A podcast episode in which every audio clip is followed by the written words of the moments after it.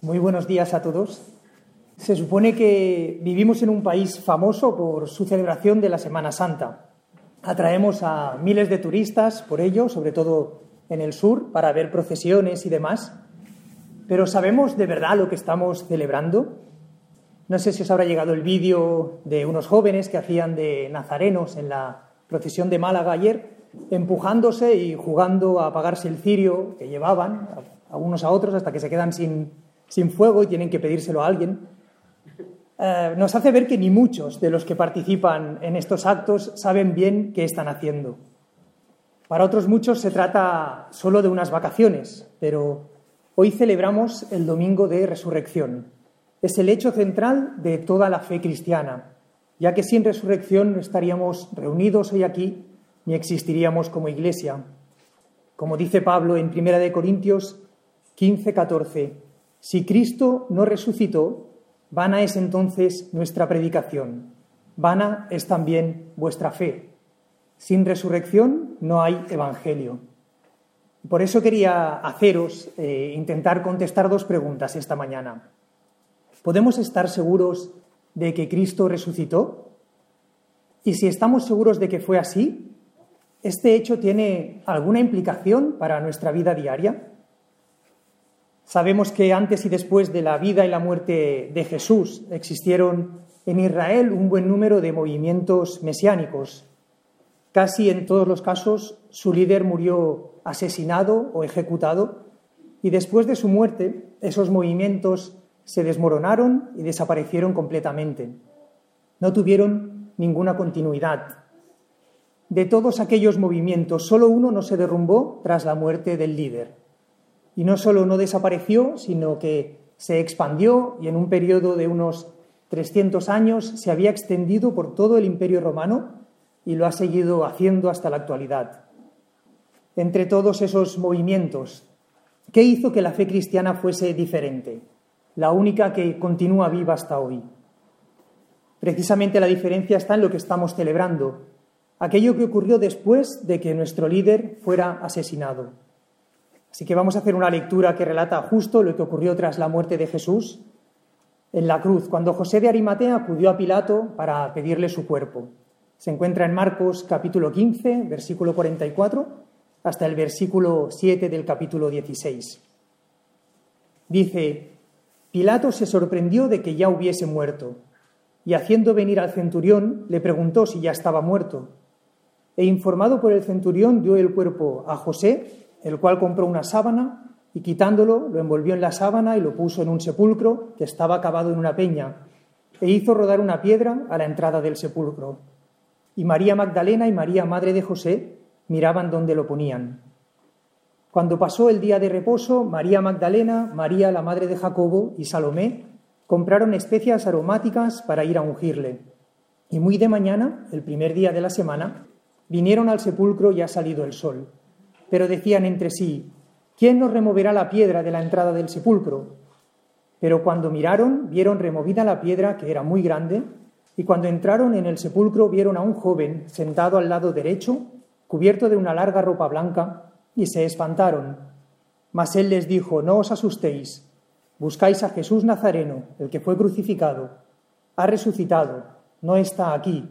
Mirad el lugar en donde le pusieron. Pero id, decid a sus discípulos y a Pedro que él va delante de vosotros a Galilea. Allí le veréis como os dijo. La manera como Marcos explica lo que pasó es importante porque está certificando que Jesús estaba realmente muerto. Presenta a José de Arimatea, un fariseo con nombre y apellido, como testigo que vio el cuerpo de Jesús envuelto con el lienzo y puesto en la tumba, pero además menciona también a un centurión romano, que se suponía que era un experto, que certifica también la muerte de Jesús ante la autoridad legal responsable, que era Pilato. Por último, Marcos menciona también a dos mujeres como testigos. Todo ello apunta a que lo que hemos leído no es una leyenda, sino un suceso histórico. Se citan testigos de lo ocurrido, como cualquier escritor puede nombrar a sus fuentes de información en una nota a pie de página. Marcos continúa explicando cómo tres mujeres se dirigieron a la tumba para acabar de enterrar a Jesús siguiendo las costumbres. Se dirigieron hacia allí esperando encontrar un cadáver, pero en vez de eso escucharon las palabras, ha resucitado, no está aquí. No podemos imaginar cómo se sintieron aquellas mujeres, sabemos por el texto que en principio se asustaron, pero en realidad no deberían haber estado demasiado sorprendidas. Una y otra vez en los Evangelios vemos que Jesús ya les había dicho a los discípulos que resucitaría al tercer día. Lo vemos en los capítulos 8, 9 y 10 de Marcos. Así que era el tercer día tras la muerte de Jesús. Jesús había avisado en repetidas ocasiones de lo que iba a ocurrir el tercer día, pero no hay ningún seguidor de Jesús, ningún discípulo presente no le habían creído. Las que aparecen en escena son esas mujeres, pero lo que llevaban eran especies y perfumes para ungir el cuerpo de un muerto.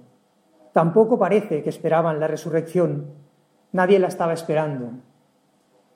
Timothy Keller, en su libro La Cruz del Rey, comenta que si tú fueses Marcos y estuvieras intentando escribir una obra de ficción que fuera creíble, sabiendo que Jesús había dicho una y otra vez a sus discípulos que resucitaría al tercer día, incluirías en la obra a un discípulo que se quedara pensativo y que le dijera a los otros, eh, es el tercer día, quizá deberíamos ir a echar un vistazo a la tumba de Jesús, no perdemos nada por ir a verlo.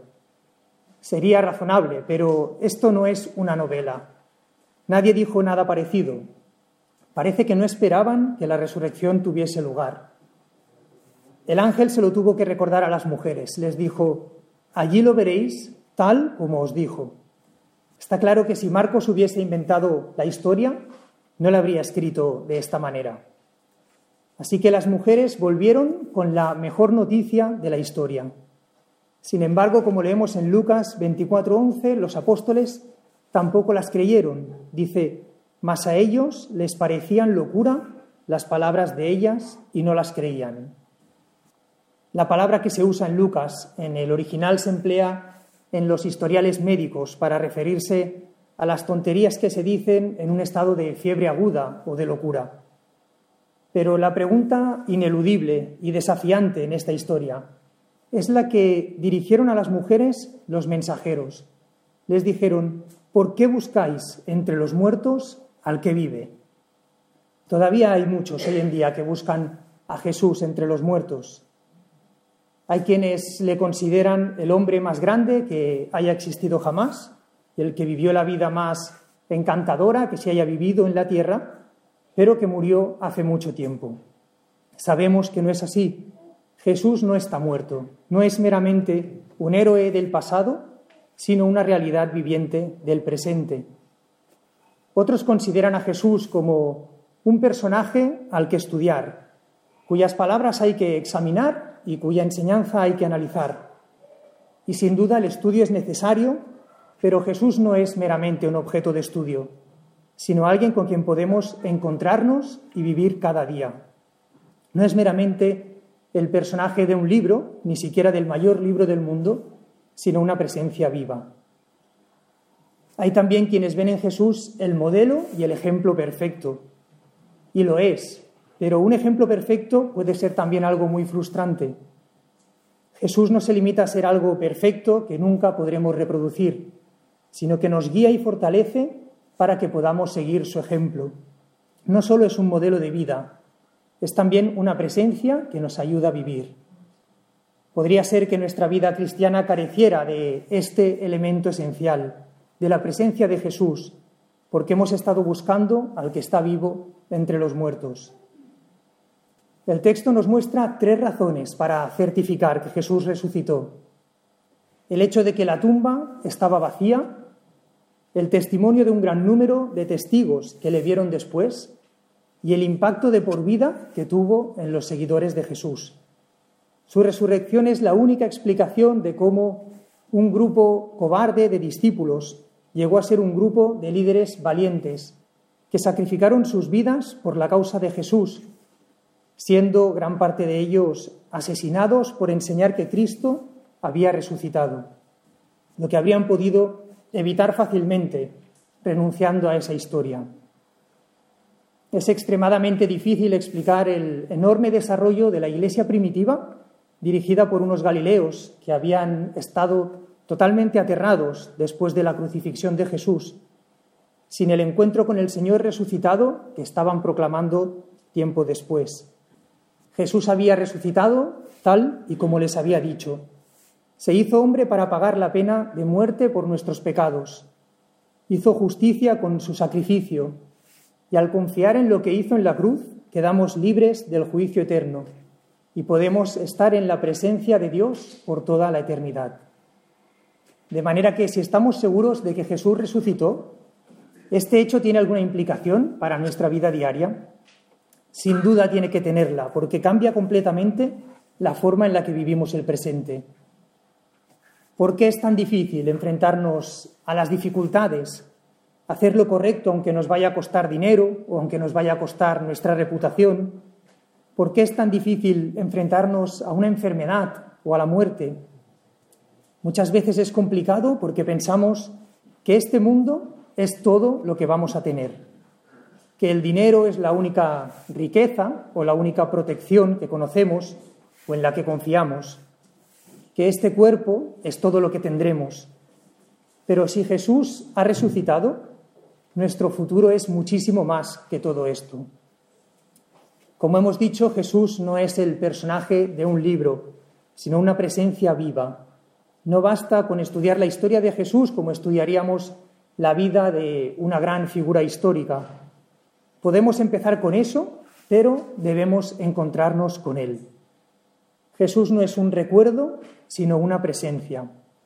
Incluso las memorias más queridas se desvanecen, el tiempo borra casi todas las cosas, y hace mucho que el tiempo habría borrado el recuerdo de Jesús, si no fuera porque Él está vivo y sigue con nosotros para siempre. Jesús no es alguien sobre, quien discutimos, sino alguien con quien nos encontramos. La vida cristiana no es la vida de una persona que sabe de Jesús, sino la vida de una persona que conoce a Jesús. Hay una diferencia enorme entre saber algo de una persona y conocer a una persona. El más grande erudito del mundo que supiera todo lo que se puede saber acerca de Jesús, de la historia, sabe menos que el cristiano más humilde que le conoce, que sabe que Jesús es la prueba de que Dios está dispuesto a dárnoslo todo, como dice Pablo en Romanos 8, del 31 al 39. Dice, ¿qué pues diremos a esto? Si Dios es por nosotros, ¿quién contra nosotros? El que no escatimone a su propio Hijo, sino que lo entregó por todos nosotros, ¿cómo no nos dará también con él todas las cosas? ¿Quién acusará a los escogidos de Dios? Dios es el que justifica. ¿Quién es el que condenará? Cristo es el que murió, más aún el que también resucitó, el que además está a la diestra de Dios, el que también intercede por nosotros. ¿Quién nos separará del amor de Cristo? ¿Tribulación o angustia o persecución o hambre o desnudez o peligro o espada? Como está escrito, por causa de ti somos muertos todo el tiempo, somos contados como ovejas de matadero. Antes, en todas estas cosas somos más que vencedores por medio de aquel que nos amó, por lo cual estoy seguro que ni la muerte, ni la vida, ni ángeles, ni principados, ni potestades, ni lo presente, ni lo porvenir, ni lo alto, ni lo profundo, ni ninguna otra cosa creada nos podrá separar del amor de Dios que es en Cristo Jesús, Señor nuestro. En este texto está la maravillosa afirmación de que por amor a nosotros Dios no escatimó ni dar a su propio Hijo. No cabe duda de que esa es la garantía definitiva de que nos ama lo suficiente para suplir todas nuestras necesidades. En la vida vivimos con Cristo, en la muerte morimos con Él y como morimos con Él también resucitamos con Él. La muerte, lejos de ser una separación, es solo un paso hacia una más íntima unión. No es el final, sino la puerta que nos da acceso a la presencia de Jesús. Una presencia que podemos empezar a disfrutar en nuestra vida ya.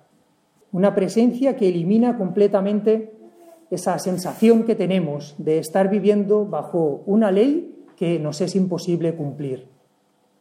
mientras no veamos a Dios nada más que en términos de ley de justicia, siempre nos veremos a nosotros mismos como criminales ante un tribunal sin la menor esperanza de ser declarados inocentes. Pero eso es lo que Jesús vino a abolir. Vino a decirnos que Dios no es ley sino amor, que no actúa por legalismo sino por gracia, que no vamos al encuentro de un juez sino de un padre que está esperando que sus hijos vuelvan a casa. Para eso nos dio Jesús la victoria sobre la muerte, derrotando su temor con la maravilla del amor de Dios. El Evangelio no está basado en fantasías o visiones, sino en uno que en realidad se enfrentó y luchó con la muerte, la venció y resucitó. Jesús tenía una frase para su misión, el reino de Dios, un reino que afecta a todas las esferas y a todas las escalas de nuestra vida. Afecta a cómo entendemos el matrimonio, cómo interpretamos la enfermedad, la integridad en los negocios o en nuestros trabajos, la educación de nuestros hijos, el trato con nuestro prójimo. Los seguidores de Jesús empezaron a mostrar a sus vecinos e incluso a sus enemigos un nuevo conjunto de horizontes para la vida humana, los horizontes de la verdadera humanidad viviendo en dependencia de Dios. Desde los primeros seguidores de Jesús hasta la actualidad, los cristianos han celebrado la resurrección como la seguridad de que Jesús obtuvo realmente la victoria sobre el pecado, incluido el nuestro, y como anticipo de nuestro propio futuro más allá de la muerte. La resurrección es el eje de toda la historia. Después de más de dos mil años sigue teniendo efectos de mayor alcance que cualquier otra cosa que haya venido después. La buena nueva de que al morir y resucitar Jesús ha hecho que el reino que proclamaba esté a nuestro alcance. En el reino de Dios se hace posible una nueva clase de vida que empieza hoy y aquí, no en el futuro. En Juan 11, 25, 26 leemos, Yo soy la resurrección y la vida, el que cree en mí, aunque esté muerto, vivirá. Que el Señor os bendiga.